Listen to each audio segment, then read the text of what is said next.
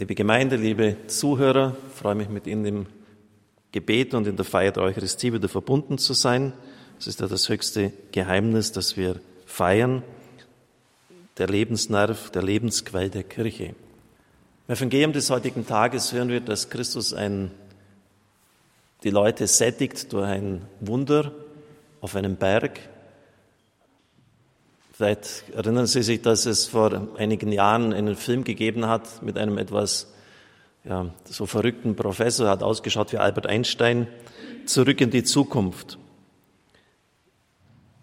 Sie sind in die Vergangenheit gereist, haben dort irgendwie Dinge geändert und das hat natürlich auch auf die Zukunft Auswirkungen gehabt, weil es ist, klingt ja ein bisschen eigenartig, dass die Zeitzonen, die Zeitdimensionen so verwischt werden, zurück in die Zukunft.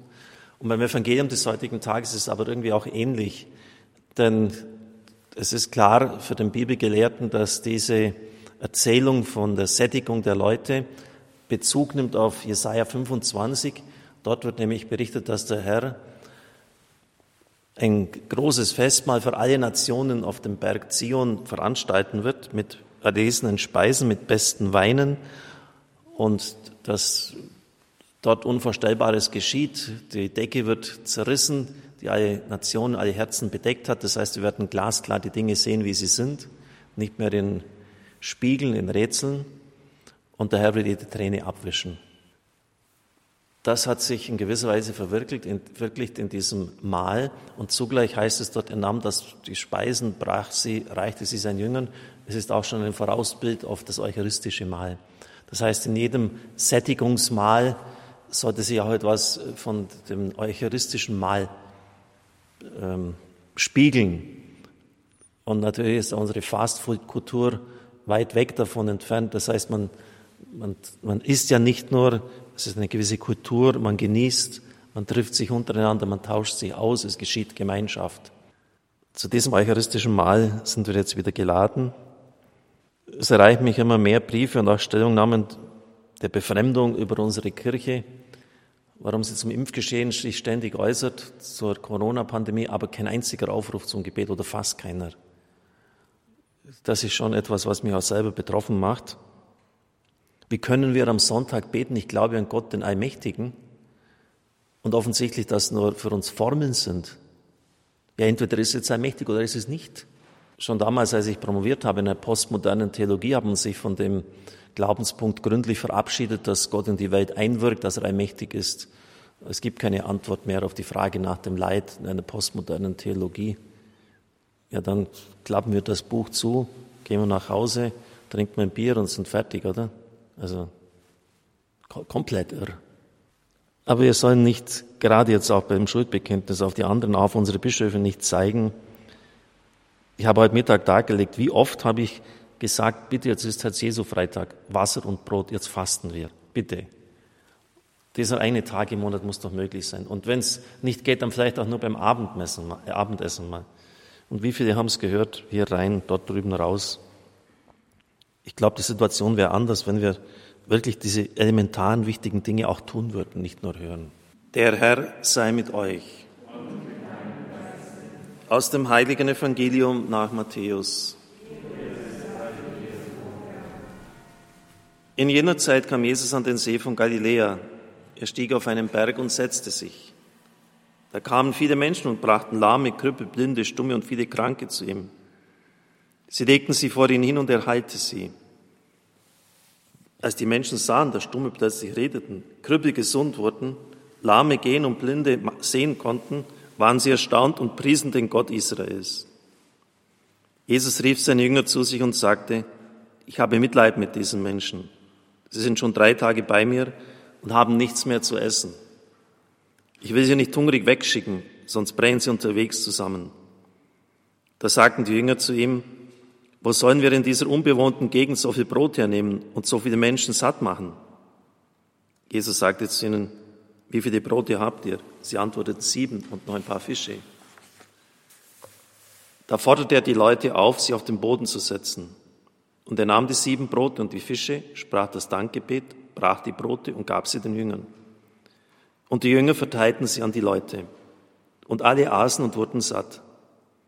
Dann sammelte man die übrig gebliebenen Brotstücke ein. sieben Körbe voll.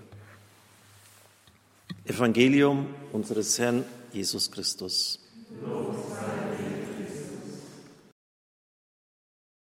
Liebe Gemeinde, liebe Zuhörer, freue mich mit Ihnen im Gebet und in der Feier der Eucharistie wieder verbunden zu sein.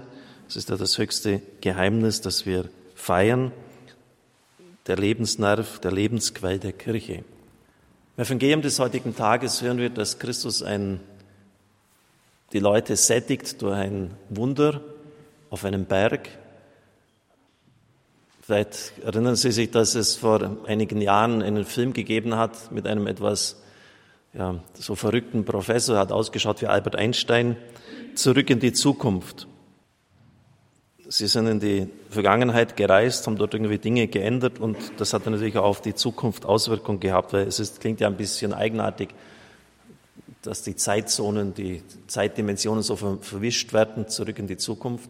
Und beim Evangelium des heutigen Tages ist es aber irgendwie auch ähnlich, denn es ist klar für den Bibelgelehrten, dass diese Erzählung von der Sättigung der Leute Bezug nimmt auf Jesaja 25.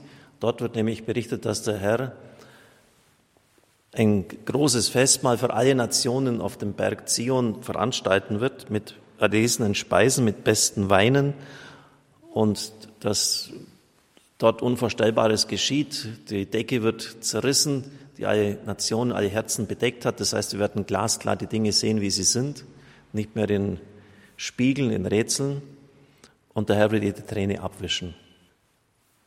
Das hat sich in gewisser Weise verwirklicht in, verwirklicht in diesem Mahl und zugleich heißt es dort, er nahm das, die Speisen, brach sie, reichte sie seinen Jüngern. Es ist auch schon ein Vorausbild auf das eucharistische Mahl. Das heißt, in jedem Sättigungsmahl sollte sich auch etwas von dem eucharistischen Mahl ähm, spiegeln. Und natürlich ist unsere Fastfood-Kultur weit weg davon entfernt. Das heißt, man, man, man isst ja nicht nur, es ist eine gewisse Kultur, man genießt, man trifft sich untereinander, man tauscht sich aus, es geschieht Gemeinschaft. Zu diesem eucharistischen Mahl sind wir jetzt wieder geladen. Es erreichen mich immer mehr Briefe und auch Stellungnahmen der Befremdung über unsere Kirche, warum sie zum Impfgeschehen sich ständig äußert, zur Corona-Pandemie, aber kein einziger Aufruf zum Gebet oder fast keiner. Das ist schon etwas, was mich auch selber betroffen macht. Wie können wir am Sonntag beten? Ich glaube an Gott, den Allmächtigen. Und offensichtlich, dass nur für uns Formeln sind. Ja, entweder ist es allmächtig oder ist es nicht. Schon damals, als ich promoviert habe in der postmodernen Theologie, haben sich von dem Glaubenspunkt gründlich verabschiedet, dass Gott in die Welt einwirkt, dass er allmächtig ist. Es gibt keine Antwort mehr auf die Frage nach dem Leid in einer postmodernen Theologie. Ja, dann klappen wir das Buch zu, gehen wir nach Hause, trinken ein Bier und sind fertig, oder? Also komplett irr. Aber wir sollen nicht, gerade jetzt auch beim Schuldbekenntnis auf die anderen, auf unsere Bischöfe nicht zeigen. Ich habe heute Mittag dargelegt, wie oft habe ich gesagt, bitte, jetzt ist Herz Jesu Freitag, Wasser und Brot, jetzt fasten wir, bitte. Dieser eine Tag im Monat muss doch möglich sein. Und wenn es nicht geht, dann vielleicht auch nur beim Abendmessen, äh, Abendessen mal. Und wie viele haben es gehört? Hier rein, dort drüben raus. Ich glaube, die Situation wäre anders, wenn wir wirklich diese elementaren, wichtigen Dinge auch tun würden, nicht nur hören. Der Herr hat also die Macht, Wunder zu wirken. Es kam kürzlich ein Fernsehfilm über Jesus mit Max von Sydow äh, in der Hauptrolle, äh, ein klassischer Jesus-Film, war richtig gut gespielt.